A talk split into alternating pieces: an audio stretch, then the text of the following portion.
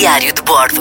M80 Extra com Gonçalo Câmara. Os lugares abandonados podem ser, eh, por um lado, assustadores, mas também, por outro, incrivelmente bonitos. Por todo o mundo, eh, existem locais abandonados que são tão perturbadores quanto surpreendentes. Seja um cemitério de comboios na Bolívia, uma cidade construída para receber um milhão de pessoas na China, que continua vazia, ou uma cidade coberta de dunas na costa da Namíbia, cada local é um retrato da história que ficou congelada no tempo, longe da atividade humana.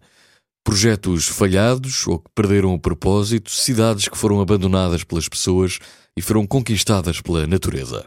Por exemplo, a base submarina Balaklava na Crimeia, Farol Aniva na Rússia, Vila Olímpica de Sarajevo, no Bósnia e Herzegovina, Budia na Califórnia, a Igreja de São Jorge na República Checa, Hotel Ryuyong em Pyongyang, na Coreia do Norte, City Hall Subway em Nova York, Six Flags New Orleans, Krakow em Itália, Al Madam nos Emirados Árabes Unidos, Crystal Palace Subway em Londres, Ilha de Seção, na Antártica, Ilha das Bonecas, no México, Aeroporto Internacional de Nicósia, no Chipre, Lago Rechen, em Itália, Kangbashi, na China, Hotel del Salto, na Colômbia e Kolmanskop, na Namíbia.